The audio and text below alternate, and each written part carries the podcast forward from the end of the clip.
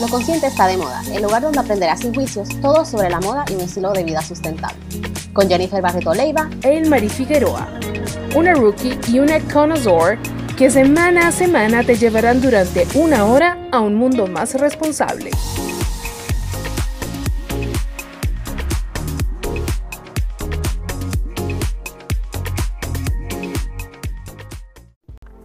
Bienvenidas y bienvenidos a Lo Consciente está de moda, primer programa de radio en español sobre moda sostenible. Ilmarí y yo le queremos dar la bienvenida a nuestro séptimo programa. No lo podemos creer que ya hayan pasado siete emisiones de Lo Consciente está de moda. Gracias por todos los comentarios tan bonitos que nos han hecho llegar. De verdad que eh, estamos súper contentas por eh, la bonita receptividad que ha tenido el programa y además de lo mucho que hemos estado aprendiendo en este espacio. Así que ahora es que queda lo consciente está de moda, hay muchas cosas que hacer. A propósito de nuestra lista de Spotify, ya agregué algunos temas, yo sé que le van a gustar, como dice el María, es una lista colaborativa, así que esperemos ahí que ustedes no solamente disfruten de los temas, sino que también colaboren con sus propuestas de temas musicales. Una lista de música maravillosa que hemos seleccionado para todas y todos ustedes. Ilmari, ¿cómo estás? Yo estoy muy bien, muy emocionada que ya vamos por el séptimo programa. Oh Siento que cada, cada vez que empezamos uno, como que lo acabamos de comenzar y cuando miramos hacia atrás, hemos hecho unos cuantos episodios y me, emociona mucho eso, me da, me mucha felicidad saber todo, todo lo que hemos logrado en este tiempo. Totalmente. Aquí nosotros tenemos un lema y es que todo es cuestión de voluntad. Este programa era cuestión de voluntad de hacerlo y aquí estamos haciendo este espacio tan bonito por y para ustedes. Dicho esto, es momento de comenzar con el dato del día. Según National Geographic, la cantidad de envases plásticos en los productos estadounidenses, no solo los artículos de cuidado personal, se ha multiplicado por más de 120 veces desde el 1960 y casi el 70% de estos desechos se acumulan en los vertederos. En nuestro séptimo programa estaremos hablando sobre las maneras en que la industria de la belleza no es sostenible, un tema que ahora es que se está empezando a dar a conocer. Es una continuación del tema de la semana pasada donde conversamos con la creadora de Diosas Artisan Makeup. Así que Ilmari, vamos a contar a la audiencia por qué es importante continuar con este tema. Pues Jennifer, yo creo que es bien importante, ya que anteriormente no habíamos hablado del tema a fondo. Sí habíamos tenido, ¿verdad?, programas sobre los microplásticos y sobre el greenwashing pero no habíamos tocado el tema de la industria de la belleza como tal y todo lo que eso abarca y sobre todo los temas que vamos a hablar hoy en particular, así que qué mejor follow-up o seguimiento al programa anterior, ¿verdad? Que, que tener esta conversación hoy. Definitivamente. Entonces, ¿qué es lo que hace la industria de la belleza tan contaminante también?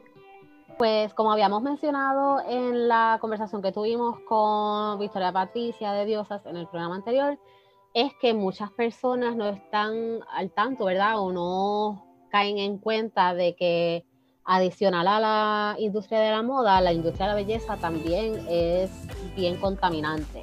Y te puedo decir que hay por lo menos cuatro maneras principales de cómo afecta el planeta. Primero es los empaques.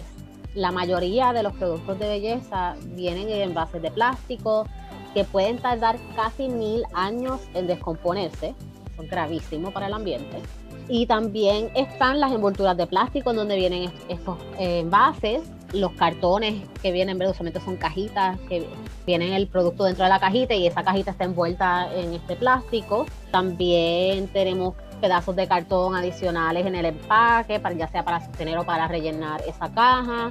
Tenemos foam, tenemos el vidrio espejado, entre otras cosas muchas veces todos en una misma compra, como había mencionado, tú, pides algún producto de verdad por internet o lo compras en una tienda físicamente y cuando empiezas a abrir el paquete tienes diferentes tipos de, materiales desechables que definitivamente terminan en la, en la basura y de ahí directo al vertedero. Así que eso es increíble, multiplicado por más de multiplicado por todos los productos que se te ocurran este, comprar en, en, esa, en esa oportunidad, así que es un contaminante agravante. Esto también está acompañado por las piezas que no son reciclables o las que no son recicladas por las personas, porque al ser muchos de estos plásticos complicados para reciclar, pues lamentablemente no llegan al proceso. Y esto no es culpa solo de las personas, ¿verdad? De los individuos. Muchas veces, como mencioné, el tipo de plástico que utilizan las marcas, que se hace bien difícil de reciclar o de por lo menos que la persona entienda, ¿verdad? Que es algo bien importante que ese, ese envase se limpie y se prepare para reciclaje, que es otro detalle que a veces se nos pasa, que no preparamos los materiales de la manera adecuada para poder ser procesados, lo cual quiere decir que terminan en, en la basura de los vertederos. Así que eso es bien importante tenerlo en mente. Otro problema probablemente es la cantidad de agua que se utiliza para crear estos envases. Como sabemos, se usa mucho para, para el plástico y para crear muchos materiales, el uso de agua, en la moda sabemos que lo usan mucho, ¿verdad? Para el algodón, las telas, este, los maones, pues en el caso de la belleza, para producir eh, estos productos más sus envases. Wow, entonces aquí es un problema de las dos partes, ¿no? Tanto comprador como el que fabrica las, eh, los productos de, de belleza, ¿no? Eso es así. Sí, porque desde la, desde la perspectiva de las compañías, ¿verdad? Está todo el proceso de la producción, los empaques, cuánto agua pueden utilizar, cuántos otros recursos minerales puedan utilizar en el proceso. Entonces crean muchas veces unas mezclas de plástico que no son tan fáciles de, de reciclar. Usualmente se conocen mucho los plásticos, creo que 1 y 2 y 3, no estoy segura bien los números de, del reciclaje, pero hay unos que son más simples para reciclar, que tú los enjuagas, los pones ¿verdad? en el bin de, de reciclaje y pues las compañías que los recogen se encargan de, de reciclarlo si tú lo llevas directamente a estas compañías, pero muchas veces son plásticos complejos que no pueden pasar por ese proceso y entonces terminan llegando al vertedero o a los mares o en cualquier otro sitio que sea que no, que no sea reciclado. Así que eso definitivamente es un problema de contaminación. También como consumidores y consumidoras no estar pendientes o estar atentos a los tipos de productos que compramos y de qué están hechos o en qué tipo de plástico están empacados pues ahí pues, corremos un poco de, responsabilidad también por ¿verdad? falta de conocimiento. Así que por eso es bien importante el educarnos y el estar pendiente y aprender para de nuestra parte poder hacer algo que, que sea menos dañino al planeta. Qué terrible, definitivamente hay que concienciar muchísimo con este tema y por eso es que este espacio es tan importante. Ahora bien, ya hablamos del empaque, ¿cuáles son los otros problemas de sostenibilidad? Y como mencionáis cuatro, pues el segundo es la mica. Y la mica es un grupo de minerales que en la industria de la belleza se utilizan mucho para crear brillo, usualmente brillo más pequeño o, o, más sutil en comparación con la escarcha. Así que es lo que encontramos muchas veces en nuestras sombras, en los highlighters, en los labiales, también lo podemos encontrar en BB creams, en pasta de dientes, lociones corporales y hasta la crema para los ojos, porque muchas veces es el ingrediente que ayuda a que la piel luzca más resplandeciente y se vea así más dewy o más rejuvenecida o que tenga ese glow, el material o el ingrediente que logra esto es la mica. Y el problema principal de la mica es que, porque uno piensa, ¿verdad? Es un mineral, no es un problema, es un ingrediente natural, pero es el proceso como esto es minado, tenemos ¿verdad? el problema de los recursos naturales, que vamos este, dejando nuestra naturaleza sin esos recursos. Y también está la parte de la explotación humana, porque para trabajar para estas minas, usualmente es un trabajo con bien poca paga. Y aunque sí hay adultos que lo trabajan, muchas veces quienes trabajan este tipo de minas son niños y niñas por su tamaño, porque pueden entrar a estas cuevas o estas minas que tienden a ser algo pequeñas. Y, y el problema ahí es que muchas veces estas minas son ilegales. Si hay un por ciento aprobado, usualmente estas minas están en India, en una área particular de, de India, y aunque hay un por ciento que sí es legal, que las que están funcionando bajo el reglamento del gobierno, hay muchas, si no me equivoco, ley que es un 80% de lo que se exporta de mica de India que es ilegal. Y entonces tenemos el labor infantil también, que de hecho es un 30% de labor que se hace en las minas, es labor infantil. Así que eso es bien preocupante sobre todo cuando muchas veces han ocurrido situaciones en que las minas colapsan con las personas o con los niños adentro. Así que eso es, es un riesgo demasiado grande y, es bien preocupante desde el aspecto ¿verdad? de sostenibilidad de, vida humana y de, y de responsabilidad social. Sí, de este tema de las cosas que más me escandalizó fue el factor humano porque como siempre digo, no es que el ambiente no importe, pero caray, el que ya vidas humanas se vean afectadas, el que ya se trafique con niños, porque ya no estamos hablando ni siquiera de adultos o de adolescentes, pero niños y someterlos a unas situaciones y exponerlos a condiciones infrahumanas es algo que ya me parece que como que lo más bajo de lo bajo, ¿no? Y fue de las cosas que más me alarmó cuando estuve leyendo de este tema hace algún tiempo. Sí, de hecho, yo estoy trabajando para el blog un escrito, una publicación de este tema de la mica y es bien sorprendente porque he leído y he visto reportajes que niños tan pequeños como 9 o 10 años ya están trabajando ahí. Usualmente es toda la familia quienes trabajan y, y, es bien triste porque como tú dices, ¿verdad? No es que la naturaleza no importe, porque definitivamente es importante, es necesario en nuestro hogar, necesitamos cuidarlo pero muchas de estas cosas, si paramos ciertas prácticas y si sembramos de nuevo, si tomamos otras, ¿verdad? otras acciones sostenibles, podemos en cierta manera ¿verdad? parar o reversar hasta cierto punto cierto daño en la naturaleza, pero las vidas no las podemos recuperar. Y eso, eso es lo que yo creo que es bien impactante de, de la parte y la cuestión humana. Definitivamente. ¿Qué otros puntos habría para destacar en cuanto a los problemas de sostenibilidad? Pues yo creo que tercero podemos mencionar el problema del palm oil o el aceite de palma, porque en este caso el problema es la deforestación que causa la gran producción de aceite de palma. ¿Y pues qué quiere decir esto? Que están destruyendo bosque, cual también causa emisiones de gas de, de efecto invernadero, para crear en su lugar una plantación para producir el aceite de palma.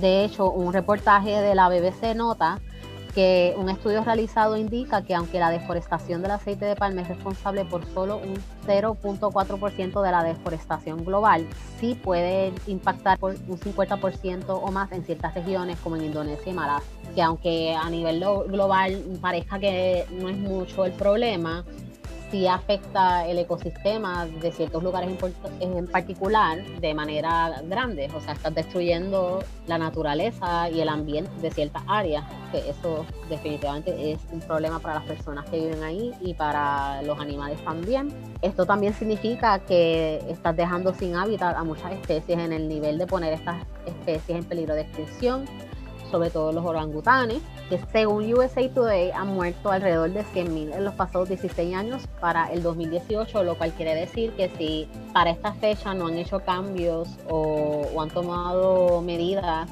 en los últimos dos años que disminuya esta deforestación, quiere decir que probablemente han muerto más de los 100.000 que, que habían reportado para esa fecha. Sabes que este punto en particular que estamos conversando me recuerda mucho a una noticia viral que hubo hace algunos años que hablaba de que este aceite se usaba en la producción de la Nutella, que es un chocolate que a todo el mundo le gusta. A lo mejor hay gente que por alergia no lo puede comer y tal, pero es de los productos más vendidos en el mundo. Y empezó la gente atacada buscando alternativas a ingredientes para evitar no dañar más el ambiente. Al final, la Nutella se sigue produciendo, se sigue utilizando el palm oil, obviamente se siguen deforestando los espacios, pero lo interesante de esto fue que se produjeron alternativas para el producto que es la Nutella, esta crema de avellana con chocolate, tan deliciosa. Pero sí me, me, llamó mucho la atención porque yo jamás me hubiera imaginado ni en un millón de años de que este producto hubiera tenido un componente de esta índole, ¿no? Sí, esa es la cuestión que, que es utilizado para muchas cosas, no solamente la belleza, sino para la comida y para otras confecciones. Y principalmente uno de los problemas fue con la Nutella porque mucha gente se estaba protestando pues porque están usándolo, este, hagan ¿verdad? Su, su producto sin esto. Entonces, la cuestión es que es un problema complejo, porque es utilizado por tantas industrias y por tantas marcas, porque es bien costo efectivo. Es bien económico el hacer estas plantaciones y estas siembras de este, producir este aceite. Es tanto así que lo comparan con la soya, lo comparan con girasoles y creo que otra fruta o, vegetal o planta adicional que leí, que no la había visto anteriormente. Pero evidentemente son, son bien costo efectivos y por eso es que buscan mucho el sembrarlo y el utilizarlo y muchas veces hasta nos los esconden en los productos cuando lo buscamos como aceite vegetal que a veces es un poco difícil hasta poder determinar cuando compramos productos si lo están utilizando o no. Pero como vemos es, es, esta cuestión de, de, si las compañías están comprometidas o no a hacer cambio o a tomar medidas, que lo hemos conversado en otras ocasiones, para tener una producción o tener una ética sostenible y pues ahí estamos todavía en la batalla. Oye, Ilmari, tú que estás muy informada, ¿no se ha hablado de algún proyecto de ley o de alguna forma de control para que este aceite no se siga produciendo, por ejemplo? Así en particular no estoy segura, pero no dudo que existan. De hecho, hay... Eh, unos grupos ambientales que de seguro están involucrados en en buscar que se regule la industria de la belleza, eh, sobre todo en la medida de los ingredientes. Y también a nivel general, ¿verdad? Del uso de, del aceite. Yo entiendo que probablemente grupos como el Environmental Working Group o EWG o EWG en, inglés trabajan este tipo de, de acercamiento de, de, estar peleando, ¿verdad? Por, por leyes y por regulaciones y reglamentos que, afecten el ambiente. Ojalá se haga algo porque la Nutella es el menor de los problemas cuando hacemos las cuentas de, de, lo que esto está teniendo como consecuencia, digamos, para, para poder sacar este aceite y que es una, siempre, siempre decimos y es lo más preocupante, que es un pedacito solamente del problema de verdad que es preocupante y de corazón deseo que por lo menos empiecen a trabajar en propuestas, porque para aprobar proyectos de ley se puede tardar muchísimo, pero ya teniendo la propuesta es muy diferente el panorama, ¿no? Exacto, yo creo que, que al final del día es como muchas industrias, hay que, probablemente hay muchos grupos o personas o hasta personas en el gobierno, ¿verdad? Que, que estén buscando la manera de poder limitar o, poder manejar mejor qué tipo de producto y, prohibir que pasen cosas como esta. Pero, pero muchas veces las afiliaciones a compañías grandes, eso afecta también. Muchas veces la gente se cree que, eso no tiene que ver con lo político. Pero sí, porque muchas veces estas compañías son personas que tienen equipos o, personas en el gobierno que abogan por ellos cuando van a pasar estas leyes o cuando las van a prohibir, para que estén proclamando a su favor y entonces ahí es que tenemos estos problemas y estos atrasos para que grupos ambientales puedan lograr lo que necesitamos como comunidad y como sociedad que, que se logre. A un nivel mundial, pero también local, porque es el problema también que todo depende de las leyes locales de los países que producen estas cosas, porque ahora mismo el problema de la mica es un ejemplo. En la India hay unas regulaciones y hay unas prohibiciones y solamente se supone que legalmente estén trabajando ciertas minas, pero de todas maneras la mayoría de las minas ilegales sobrepasan lo legal y siguen existiendo y siguen produciendo. Y entonces ahí es verdad que vemos cuando a veces no necesariamente lo legal ayuda o por lo menos abarca todavía lo que se supone que, que abarca. Qué terrible, pero bueno, lo importante, yo siempre le quiero ver el lado positivo de las cosas, es que bueno, se está concienciando el tema, ya no es un secreto a voces, porque de alguna forma parece que siempre se conoció de esto y al haberlo hecho público cambia definitivamente el panorama porque como siempre se, se dice en el argot popular, información es poder y ya al tener la gente el conocimiento, pues entonces puede tomar la decisión de no seguir comprando estos productos. A mí me parece genial en el sentido de que, eh, e insisto, viendo las cosas desde el punto de vista positivo, se abre una ventana a las pequeñas empresas y se puede producir equivalentes a, a este producto y a otros tantos que usen esta sustancia para proveer opciones a quienes no quieran seguir apoyando pues y, y no quieran seguir comprando estos productos. Así que, como siempre digo, es cuestión de, de proponérselo y de intentar. Ilmarí, ¿qué soluciones o acciones podemos tomar para ser más sostenibles en nuestro consumo de productos de belleza y cuidado personal? Pues tenemos varias opciones, como siempre me gusta dar opciones y como acabas de mencionar, mientras nos eduquemos siempre vamos a tener cierto poder en, en, en cómo escogemos y dónde dejamos nuestro dinero como consumidores y consumidoras, así que eso es bien importante. Podemos empezar por lo más básico, como el lema de reduce, reutiliza y recicla, que es súper clichoso, pero es súper cierto, porque nos da la base o la guía de lo que debemos hacer. Así que podemos comenzar por reducir nuestro consumo a solo lo necesario, en vez de estar comprando un montón de productos en empaque, que es un problema para reciclar o que es más difícil, pues solamente compremos lo necesario, reutilicemos estos productos o sus envases lo más posible, saquémoslo de ese provecho y entonces recicla lo que se te pueda hacer más fácil o, o sea más realístico reciclar. Como mencionamos, es un tema complicado pero podemos hacer lo mejor que podemos dentro de todo, que es lo más importante. Así que también les recomiendo seguir proyectos como TerraCycle, que es un programa que se encarga de reciclar estos productos eh, o estos plásticos que usualmente son los más difíciles de reciclar. Así que tienen un buen proyecto porque ellos básicamente están tratando de cubrir lo que de otra forma el reciclaje regular no cubre. Y como había mencionado anteriormente, el Environmental Working Group, porque siempre están compartiendo información educacional, maneras que podemos nosotros como consumidores y consumidoras tomar acción y también sobre sus luchas para pasar reglamento y textos de leyes a favor de la, de la sostenibilidad y del ambiente. Así que se los recomiendo mucho que los sigan. Segundo es aprender más sobre las marcas que utilizamos y ver si están haciendo los cambios o si tienen procesos sostenibles. Siempre hay que estar constantemente pendiente a estas marcas que apoyamos. Sí puede ser un poco cansón. Y es un poco difícil porque al final del día sabe Dios cuántas marca nosotros o nosotras seguimos en las redes, pero por lo menos las favoritas o lo que tú veas en tu botiquín o en los productos que tienes a la mano, si no conoces mucho sobre esas marcas, tómate ese tiempito, un par de minutitos al día y verifica su página, verifica sus políticas, su misión, qué están tomando en cuenta cuando producen esos productos o qué planes tienen de, de, hacer esos cambios, porque a lo mejor es una marca que ahora mismo no tiene una práctica sostenible, pero si planea hacerlo, pues estar al día y verificar, estar pendiente constantemente a ver si lo están haciendo, si no lo están haciendo, si están haciendo greenwashing, haciendo promesas que no son. Eso es bien importante tenerlo en mente, porque al final del día, como dije, votamos con nuestro dinero, así que es mejor estar consciente en dónde estamos invirtiendo y a quienes estamos apoyando monetariamente, así que podemos hacer eso. También puedes buscar marcas que sí lo sean o que están ya en ese proceso.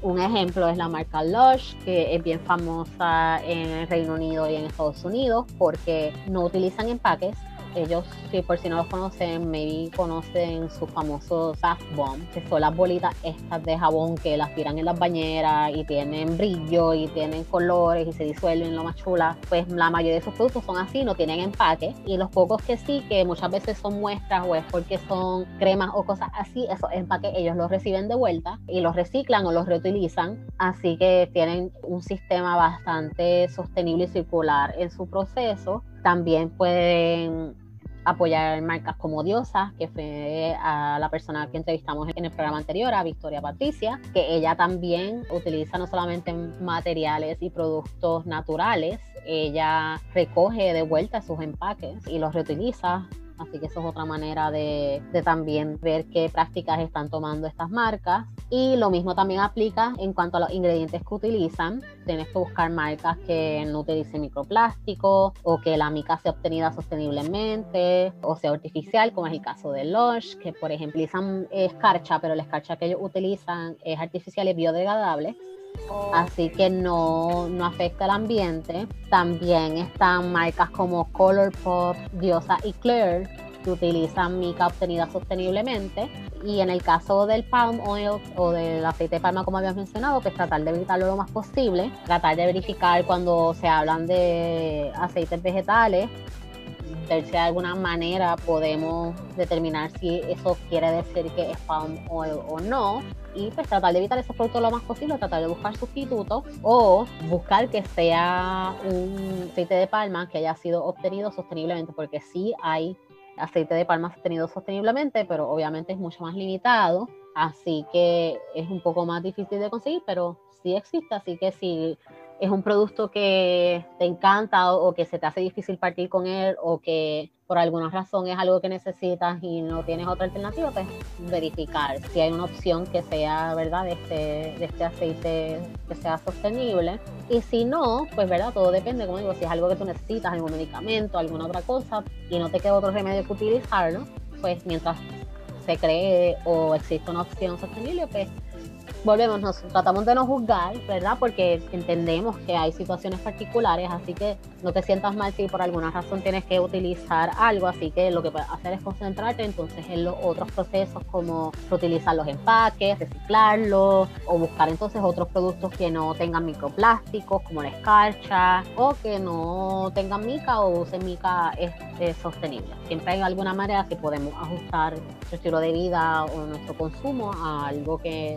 que no afecte el planeta o por lo menos que no nos haga sentir tan mal de que por alguna razón tenemos que hacer algo que no necesariamente es muy sostenible, pero sí en otras cosas podemos aplicar.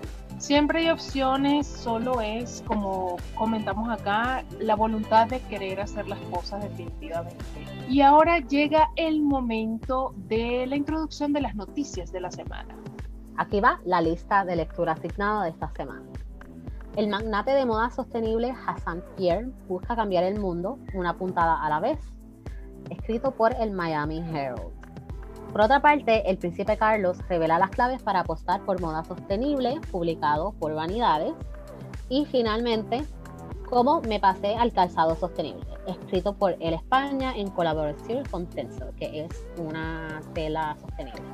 Así que recuerden suscribirse al playlist y añadir canciones favoritas es completamente colaborativo, así que siéntanse en toda la libertad de seguir el playlist en Spotify, Movimiento Consciente, añadir sus canciones, disfrutarse el playlist, seguirnos en nuestras redes como Lo Consciente está de moda, en Facebook, Instagram y en Twitter como Lo Consciente está uno. Y darle follow y seguir el podcast también en su plataforma de podcast favorito el playlist está así como el programa, cada semana mejor y mejor y mejor. La semana que viene voy a agregar otros temas que ya vi por ahí. Hoy he andado un poquito de carrera, pero ya para la semana que viene agrego nuevos temas al playlist, así que muy pendiente. Sí, yo también tengo que añadirle. Y está, y no, y está buenísimo porque ayer estaba trabajando y dije, oye, de verdad que Marisa votó con la lista porque no, no tuve ni que cambiar las canciones, sino que rodaban solitas. Y yo dije, este es el playlist perfecto, decía yo. Muy bien, eso me gusta. Sí, sí, sí. Y lo comprobé, así fue que lo testé. Cuando yo lo puse y lo probé, yo dije, ok, esto está perfecto, así es que se va. no hay que pedir más. Sí, no, y, y, me gusta porque tiene de todo un poquito, tiene body positive, tiene para mantener el ambiente en alto, tiene girls band, así que no hay excusa. Y tiene un poquito de todo para trabajar mientras lees las ah, asignaturas pendientes que te recomendamos en la semana y para cualquier otro momento que quieras ah, escuchar buena música de parte de nosotras. Así llegamos al final de Lo Consciente está de moda en nuestra séptima edición. No se pierdan el programa de la semana que viene. Pronto tenemos también otra entrevista. Tenemos muy buen contenido para las próximas emisiones de Lo Consciente está de moda. Así que los esperamos aquí todos los viernes a través de iHeartRadio. Nos pueden escuchar a través de la aplicación o en cualquiera de las plataformas de podcast. Así que nos estamos escuchando la próxima semana con muchísimo más de Lo Consciente está de moda. Chao, chao. Lo Consciente está de moda, el lugar donde aprenderás sin juicios todo sobre la moda y un estilo de vida sustentable. Con Jennifer Barreto Leiva e Marie Figueroa, una rookie y una connoisseur que semana a semana te llevarán durante una hora a un mundo más responsable.